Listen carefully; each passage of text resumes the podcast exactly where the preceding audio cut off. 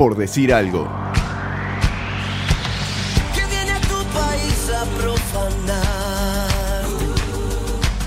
Que pisa la ciudad sin tu permiso. ¿Cómo juega esta música, Felipe? Te banco mucho, pero contanos qué es. Eh, bien, ¿cómo que, pero pará, ¿cómo que generé el clima? ¿Estuvo bien? Pa, estuvo bárbaro el enganche, el saludo a Ariel que aparte puso play en el momento justo. Y la música Ariel. también, y la música como que le da como fuerza y suspenso, tiene como un toque suspensivo. Bien, estamos escuchando tu enemigo del artista español Pablo López, en este caso cantando con Juanes. Pablo López, el ex técnico Malvin. El ex técnico Malvin que se dedicó a las teclas, muy bueno, muy buen cantautor español.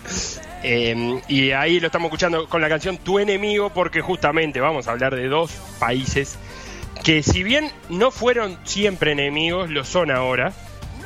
Y vamos a empezar explicando el hecho este que, que introducíamos un poco, y es que a principio de mes, por la tercera ronda de la pre-Europa League, el Pañonios quedó emparejado con el Maccabi Tel Aviv. Pañonios de Grecia, ¿verdad? Sí, claro. Pañonios de Grecia, correcto, la ciudad de Atenas. Y Pañonios tiene dos, dos jugadores iraníes en su plantel, que se negaron a jugar el partido de ida en suelo israelí, en Tel Aviv, pero sí jugaron el partido de vuelta en Atenas.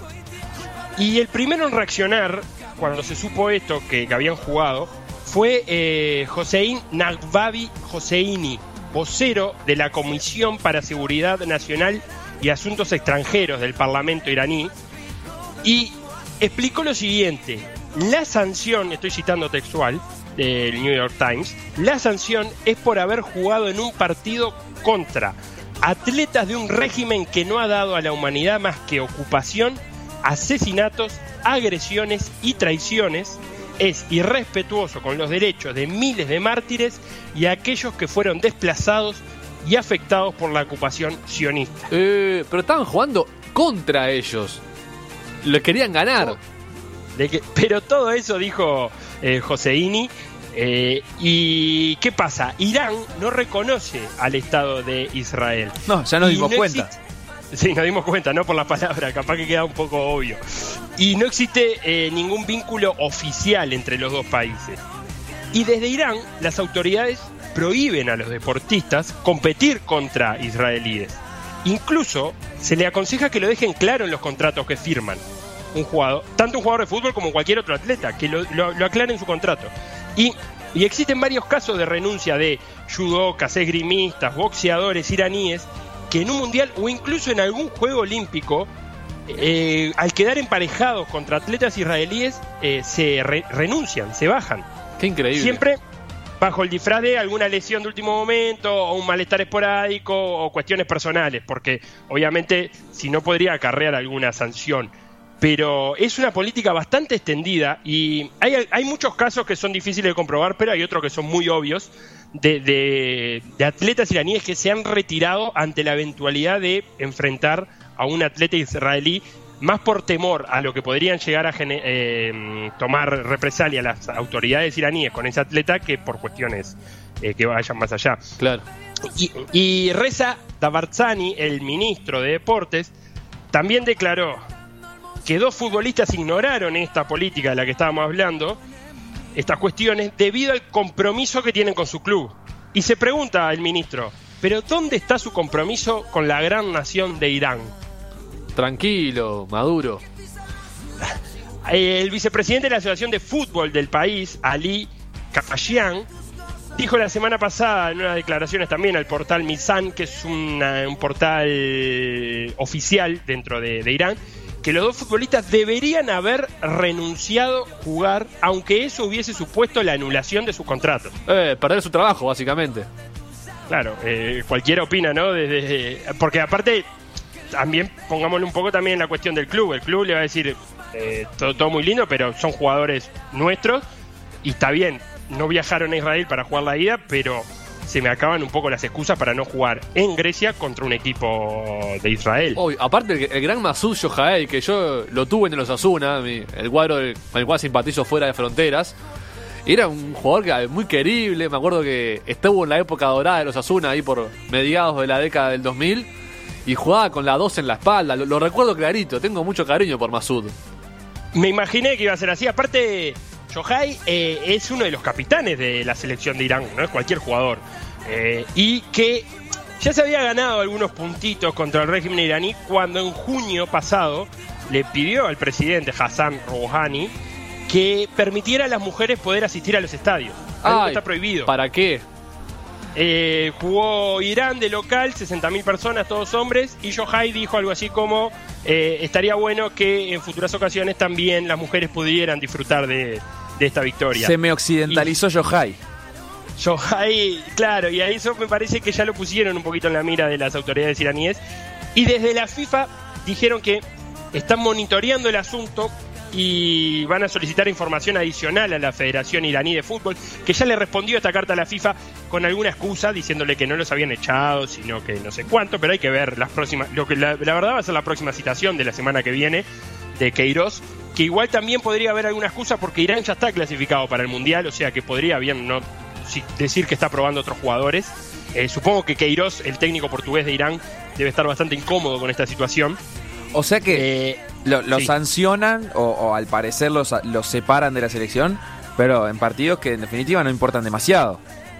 no, pero lo separaron de por vida la sanción. Ah, habría, ah, o sea, hay que ver si esto llega hasta el Mundial. Claro, hay que ver si ya está el Mundial, porque me imagino que la no citación de la próxima fecha FIFA podría argumentarse de que Irán está probando nuevos jugadores porque ya está clasificado. Pero sería bastante más difícil de argumentar que no estuviera uno de los capitanes en el Mundial de Rusia. Es, es increíble. De este lado del, del océano suena increíble, muy intrincado. Y lo que nos preguntamos todos acá en la mesa es: ¿por qué? ¿Qué tiene eh, Irán con Israel? Y acá vamos al nudo de la cuestión y vamos a usar el fútbol como, como conductor porque la fundación del Estado de Israel en 1948 no cayó nada bien en los países árabes de la zona. Y vamos a convocar, y en esta parte nos va eh, vamos a escuchar la voz de Martín Natalevich, que es máster en Relaciones Internacionales, Resolución de Conflictos y Diplomacia, y es actual profesor de la licenciatura en Estudios Internacionales de la ORT. ¿Bien? Bien, clarito. Lo tenemos. Está. Aparte- Resolución de conflicto y diplomacia. Salió en perspectiva también en, algunas emisiones hace tiempo con, con Emiliano Cotelo. Con Emiliano, sí, es verdad también. Y Martín nos va a contar sobre eh, la fundación de Israel y cómo se lo tomaron sus vecinos. A ver, Los estados árabes no se tomaron a bien la creación de- del Estado de Israel en función que entendían que no era una acción legítima desde ningún punto de vista. Y prueba de ello es que horas después de la declaración del Estado, el 14 de mayo de 1948, siete estados árabes le declararon la guerra al naciente Estado judío, aunque en los hechos de ese grupo de estados conformados por Egipto, Siria, Líbano, Jordania, Arabia Saudita, Irak y Yemen, solo Egipto y Jordania hicieron los mayores esfuerzos militares por derrocar al sueño sionista. Esa guerra, la del 48, que en Israel sería conocida como la Guerra de Independencia y que los palestinos recuerdan como la gran catástrofe, empezó a marcar de alguna manera los destinos de un conflicto que perdura en el tiempo en dos niveles. Por un lado, la enemistad de Israel con algunos países árabes, y digo algunos porque Israel firmó la paz con Egipto y Jordania hace ya varias décadas, y además mantiene relaciones de cooperación informales con varios países árabes, y por otro lado, con los palestinos, cuya causa reaparecería con fuerza internacionalmente luego de la guerra de junio de 1967, conocida como Guerra de los Seis Días. En cada una de las últimas siete décadas desde la creación del Estado de Israel hubo enfrentamientos bélicos entre Israel y Estados árabes. Desde la guerra del Líbano de 1982 hasta nuestros días, podemos decir que los enfrentamientos dejaron de ser estrictamente entre estados y pasaron a ser entre un Estado, Israel, y organizaciones, facciones o incluso grupos radicales.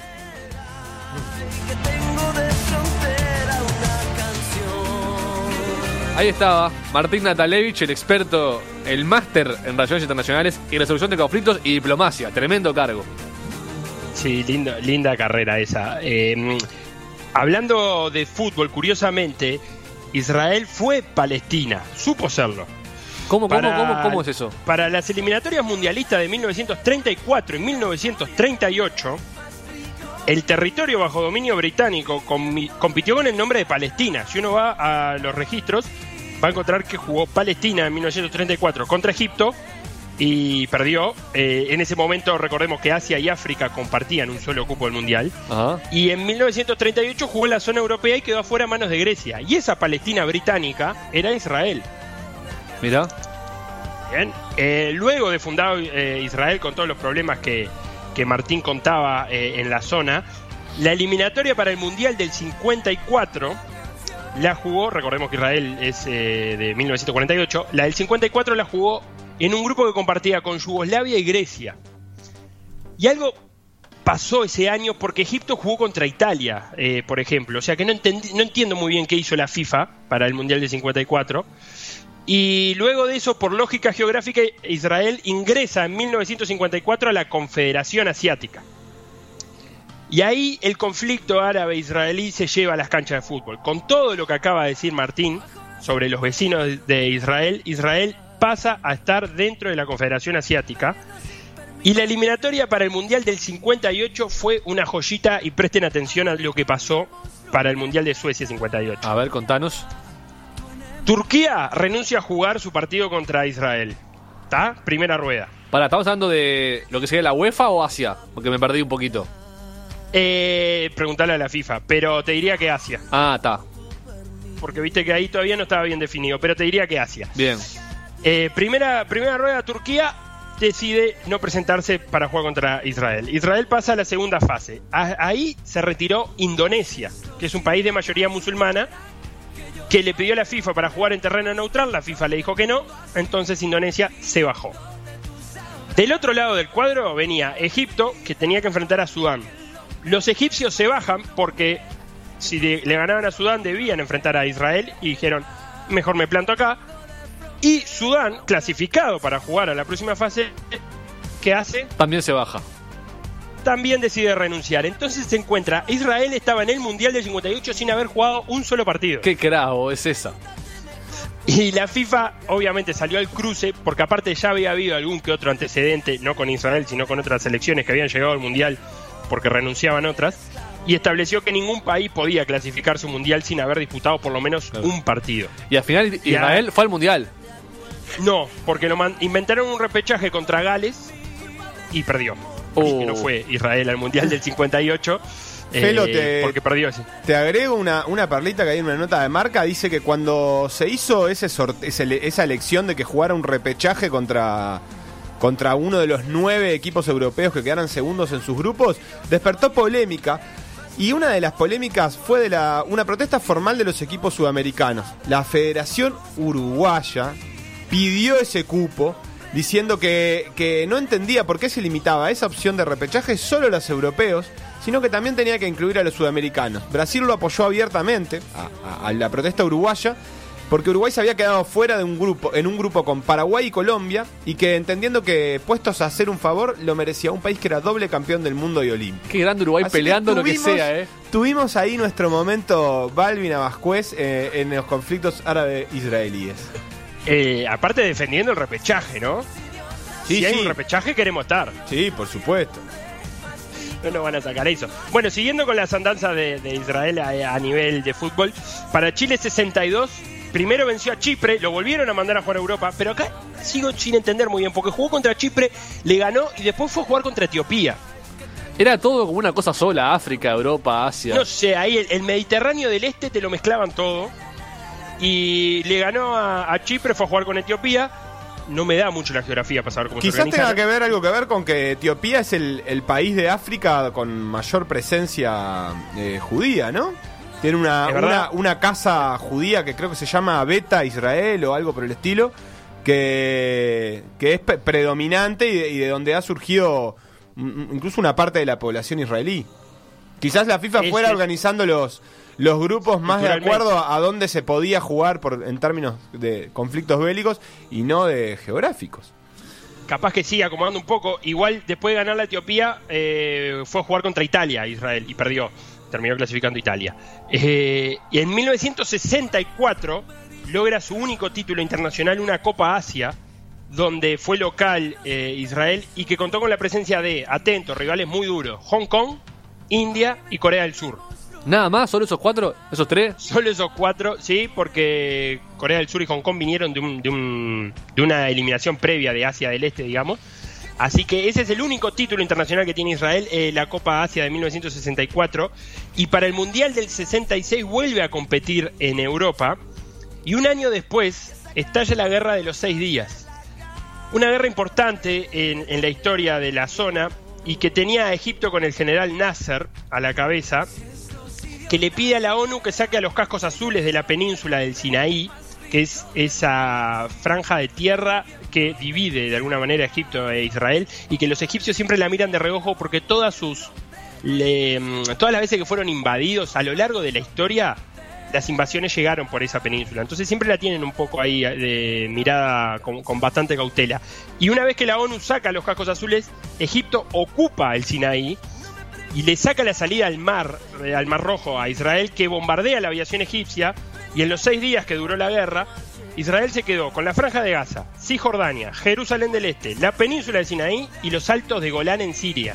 Eh, O con sea, todo. Una victoria arrolladora militarmente de, de Israel contra, contra Egipto principalmente, también estaba Siria en esa guerra, que son territorios que de alguna manera llegarían a recuperar en la guerra de Yom Kippur en 1973 y esta guerra del 73 va a cambiar sustancialmente las relaciones entre Egipto e Israel y lo explica Martín Natalevich.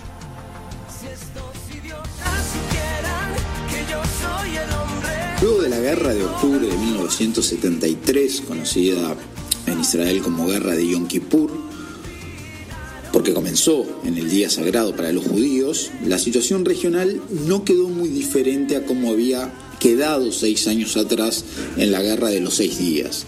Israel controlaba una porción de territorio cuatro veces más grande de su tamaño inicial en el 48, con una posesión estratégica en los altos del Golán, ganada Siria en esa guerra, con posesión sobre Jerusalén. Israel entra en Jerusalén por primera vez en la guerra del 67 y también algunos enclaves importantes en Cisjordania. Y con Israel obviamente también ocupando el Sinaí, Egipto.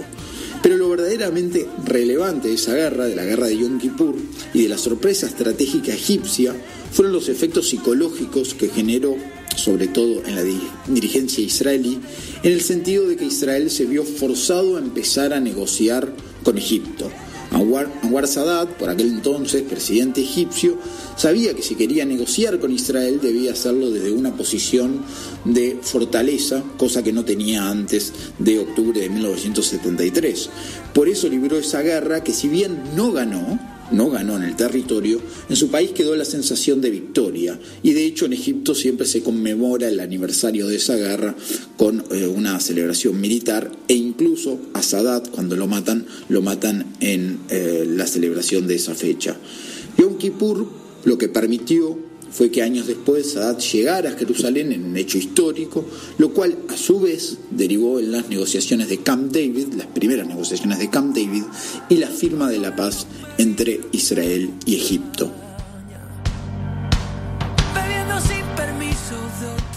Como siempre, clarito Martín Natalevich con el tema Egipto-Israel. Para mí lo que me queda la duda es cómo entra Irán en todo esto. ¿Por qué Irán se mete en el conflicto? Claro, porque hasta el momento no hemos hablado nada de Irán y lo vamos a hacer eh, a continuación porque luego de la guerra de Yom Kippur en el 73, en el 74, con todavía los atentados de Múnich del 72, donde murieron 11 atletas israelíes a manos del grupo terrorista palestino Septiembre Negro, eh, todavía en la memoria, eh, la Confederación Asiática decide expulsar a Israel tras una moción presentada por Kuwait y expulsan al país hebreo con 17 votos a favor, 13 en contra y 6 abstenciones. ¿Ah? Desde el 74 oficialmente eh, Israel eh, no es más parte de la Confederación Asiática y, y ahí, acá es cuando vamos a empezar a hablar de Irán, porque si bien algunos países musulmanes no árabes como Turquía o Indonesia, que lo hablábamos, boicotearon partidos contra Israel, Irán tenía buenas relaciones por aquel entonces. Eh, todavía no eran enemigos. Incluso Israel fue parte de la Copa Asia organizada por Irán en 1968. Ajá. Eh, y acá hago hincapié en eso. Por ahora estamos hablando de países musulmanes árabes. Egipto, Jordania, Siria, Arabia Saudita. Son árabes. Los iraníes son persas. No hablan árabe, hablan farsi, hablan otro idioma, otra Bien. cultura. Y eh, hasta el momento, como Israel tenía una. Siempre, Israel, siempre digo lo mismo cuando hablamos de esta zona. Tenemos que ver, en, tener en cuenta en términos geopolíticos, una guerra fría que existe entre Arabia Saudita y Egipto, musulmanes sunitas, e Irán, musulmanes chiitas. Entonces, mientras Israel estuviera peleado con Egipto, Irán eso lo podía llegar a ver con buenos ojos. Pero la gran pregunta es, ¿cómo, ¿cómo pasamos desde el 68, que Israel fue a jugar una Copa de Asia, a Irán, en suelo iraní? Y estuvo todo bien. Y estuvo todo bien, no pasó absolutamente nada. ¿Cómo pasamos de eso a expulsar dos jugadores de la selección por enfrentar a un equipo de Tel Aviv? Increíble. Y para eso hay que ir a la historia política de Irán y otra vez a la voz de Martín Natalevich. Adelante. El capítulo de las relaciones entre Israel e Irán tienen un antes y un después luego de la Revolución Islámica de 1979 que derrocó al régimen del Shah en el país persa, eh, régimen que patrocinaba Estados Unidos. En las décadas de 1960 y de 1970, previo a la revolución, Israel e Irán tenían relaciones cercanas, por no decir completas. Su amistad incluía en ese momento colaboración comercial y en materia de seguridad. Y hay datos que vistos desde hoy sorprenderían a cualquiera. Por ejemplo, en 1978, importantes constructoras de Israel trabajaban en Irán y una décima parte de la exportación israelí se destinaba a ese país.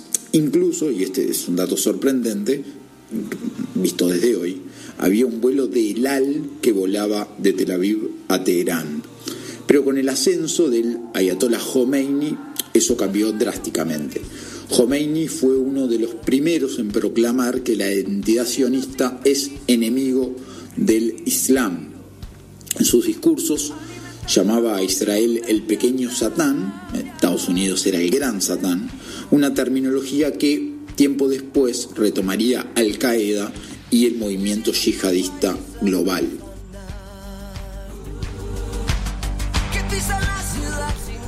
Qué fuerte eso del pequeño Satán. el pequeño Satán. Y desde esos años la enemistad entre estos dos países ha ido creciendo. Con un paréntesis. En la guerra Irán-Irak de los 80, la amenaza de una bomba nuclear por parte de Saddam Hussein eh, no le gustaba nada tanto a iraníes como a israelíes. Extraños amigos hace la guerra, porque a, nivel nuclear en la zona, Israel tiene su armamento nuclear y siempre ha sido un defensor de la no proliferación de, de armas nucleares en Irán. No ha dejado a Irán desarrollar ningún sistema de, de, nuclear aún con eh, fines pacíficos. Entonces, mientras Irán, mientras Israel siga siendo el único en la zona con armamento nuclear, sigue teniendo esa, esa pequeña ventaja psicológica sobre el resto. Y eso de Saddam Hussein en los 80 pensando que podía llegar a desarrollar una bomba nuclear, juntó a israelíes e iraníes que por aquel entonces ya se llevaban muy mal. Y en términos futbolísticos, luego de la expulsión de la Confederación Asiática, Israel jugó en Europa para el Mundial 82, en Oceanía para los Mundiales 86 y 90, y hasta que eh, en el 92 fue aceptado como miembro de la UEFA. Israel jugó un solo Mundial, el de México, eh, que fue mm, México 70, que fue mm, parte del grupo con Uruguay. Mirá. Me, Uruguay le no me ganó 2 a acordaba. 0. ¿Cómo? No, que no me no tenía presente. Ah, Uruguay le ganó 2 a 0 y después empató. Le sacó dos empates a Suecia e Italia. Buen rendimiento de, de Israel en el Mundial. Y desde mm, Irán tiene, como decíamos, al portugués Queiroz de entrenador, que cuenta con un ayudante estadounidense, eh, que, hace tiempo que está ahí también, y que logró clasificar a, Irán por primera vez en su historia a, su segundo, a un, un segundo mundial consecutivo. La primera vez que eh, Irán se clasifica a dos mundiales seguidos. Y eso sí, la relación con Israel no ha cambiado nada y cerramos con un nuevo audio de Martín contando cómo es al día de hoy la relación este- entre estos dos países. Desde el 79 de nuestros días la relación entre Israel e Irán ha sido sumamente problemática para esos países, para la región, pero también a nivel internacional. Por un lado, Irán se ha visto desde la guerra del Líbano del 82 involucrado con la formación, capacitación y financiación de grupos terroristas. Hezbollah, que nació como consecuencia de la ocupación israelí en el sur del Líbano, fue moldeada a imagen y semejanza de los servicios de seguridad iraníes. Y también se ha constatado vínculos entre Irán y Hamas, aunque cada una de esas entidades siga en una línea diferente dentro de la fe islámica. El ansiado intento de Irán por conseguir un arma nuclear encendió todas las alarmas en Israel en función de declaraciones como la del expresidente Mahmoud Ahmadinejad que llamó a borrar en su momento a Israel de la faz de la tierra. Y la tensión creció entre los dos países. Irán ha esperado un ataque israelí en función de los antecedentes históricos que demuestran tanto para el caso de Irak con Saddam Hussein como para Siria que Israel no está dispuesto a dejar que sus enemigos desarrollen un arma nuclear, una capacidad que por ahora distingue a Israel de sus enemigos en la región. Sin duda alguna que las relaciones entre Israel e Irán permanecen hoy tan frías y tan distantes como en el año 79 y se transformaron en uno de los ejes centrales, diría yo, para entender las dinámicas políticas de la región. En Israel la gran preocupación de este tiempo es Irán, una preocupación que comparte, por ejemplo, con el otro gran actor de la región que es Arabia Saudita.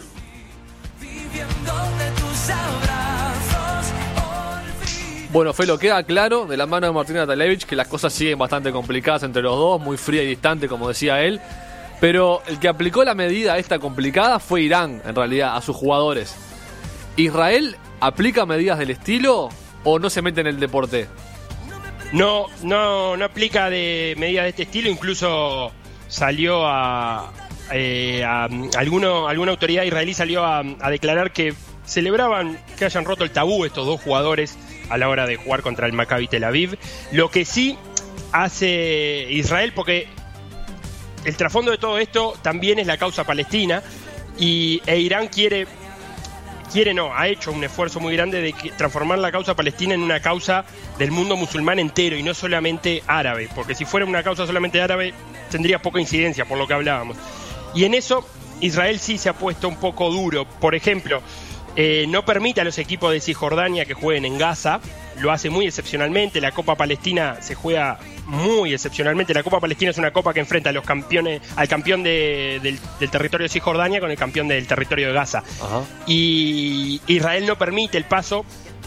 la última vez creo que fue en el 2014, 2015, estoy jugando de memoria, que se jugó esa final y que son contadas las, son contadas no, son muchas las denuncias de las autoridades palestinas de fútbol, por ejemplo, eh, eh, denunciando que Israel se hay retención de materiales deportivos que no terminan llegando a, Palestina por, por, el, boicot que hacen. Así que, si bien no toma medidas específicamente con, con Irán, sí habría que hilar un poquito más fino para, para, ver, para entender de que Israel toma medidas con Palestina y que incluso la FIFA tiene una comisión que estudia el, asunto de Israel y Palestina en términos futbolísticos y ha logrado sentar en la mesa a Israel y a Israel a israelíes y palestinos, algo que no es sencillo en estos tiempos, pero que, como respondiendo a la pregunta tuya, Nachito, no es tan belicoso con Irán y no, toma medidas de este tipo, ni, ni siquiera se, le asemeja.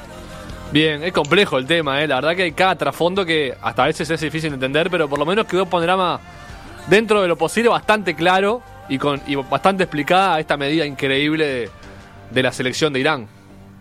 Sí, y, hablando con, algún amigo egipcio me decía que alguna vez Egipto pensó también en hacer medidas similares, pero que no las hacen por temor a la, a las represalias que pueda tener en este caso FIFA. Todos sabemos que FIFA es muy celosa de la política interna de un país eh, inmiscuyéndose en temas futbolísticos.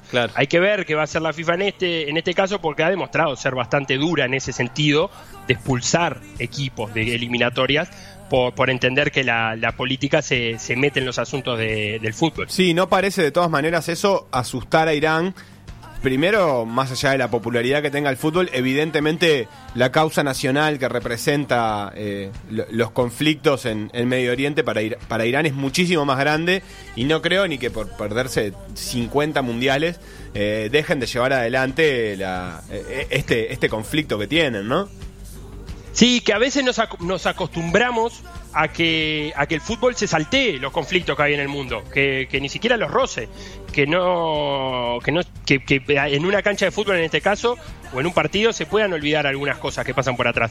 Y Irán, en, en el caso de Irán no es así, es una política de Estado que la mantienen firme y mm, es, sería interesante a futuro eh, trabajar en el tema con, el, con algún representante del Comité Olímpico Internacional para saber qué, qué postura tienen ellos, porque es sabido que Irán tiene esta política de no enfrentar atletas israelíes, y es algo que me parece que el Comité Olímpico no se le debe escapar por más que ponga excusas Irán. Sin duda. eh. Pero tampoco me parece que puede- eh, no, no es tan sencillo la, la sanción si, si, si no se puede demostrar fielmente que esa sea la razón por la que no compiten. Sin duda, sin duda. De- habría también que ver que, eh, si, si existen otras medidas que toman otros países de este estilo.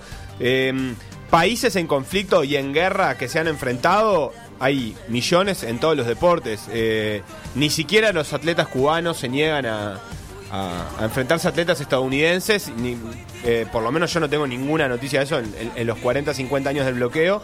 Ni tampoco a su vez los estadounidenses se niegan a enfrentar eh, atletas cubanos. No solo los, los, los cubanos eh, en el exilio, sino los cubanos que siguen viviendo en Cuba y que son parte de la, de la, de la revolución. O sea que en realidad, digo por pensar un caso en América, ¿no? Eh, ni que hablar que cuando ha habido conflictos fronterizos en América tampoco eh, se, se han dejado de disputar los, los partidos, pero quizás haya con menos prensa, Israel tiene una gran capacidad de, de, darle, de dar notoriedad a este tipo de eventos también, eh, no, no vamos a, a obviar el poder de Israel, quizás haya otros países más chicos no sé, eh, más balcánicos o, atletas más puntuales que sí se niegan, pero estaría interesante saber eh, en qué otros lugares esto sucede. Eh, de todas maneras, no, me extraña y es de esos conflictos que, también, como siempre, suenan a, insolucionables. Le- el avance, ahora estaba viendo el mapa de, Israel, el avance del mapa de Israel de, post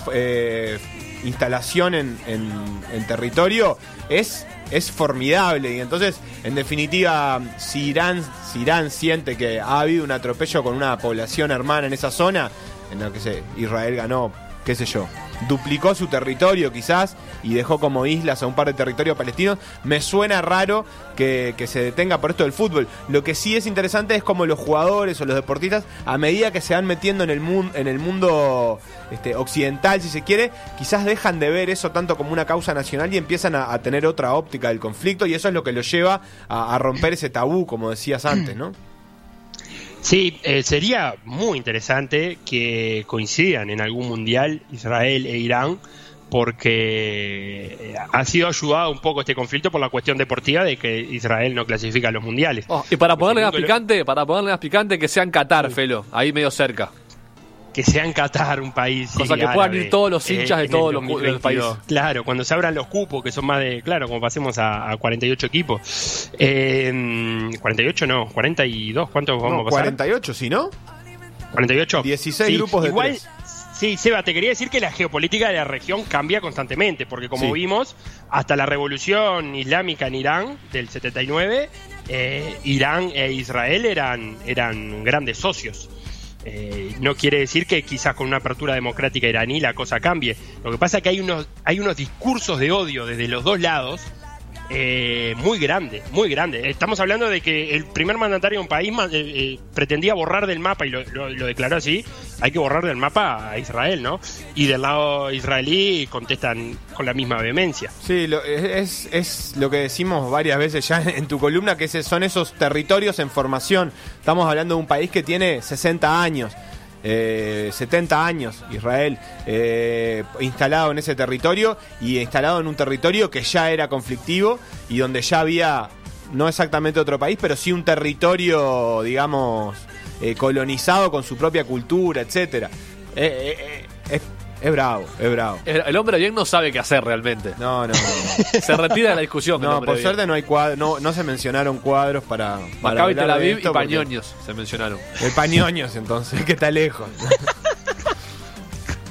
no, es terrible, es terrible. Felipe, muchísimas gracias. El placer de siempre por este modo avión. Una, un abrazo grande muchachos y nos vemos el jueves que viene.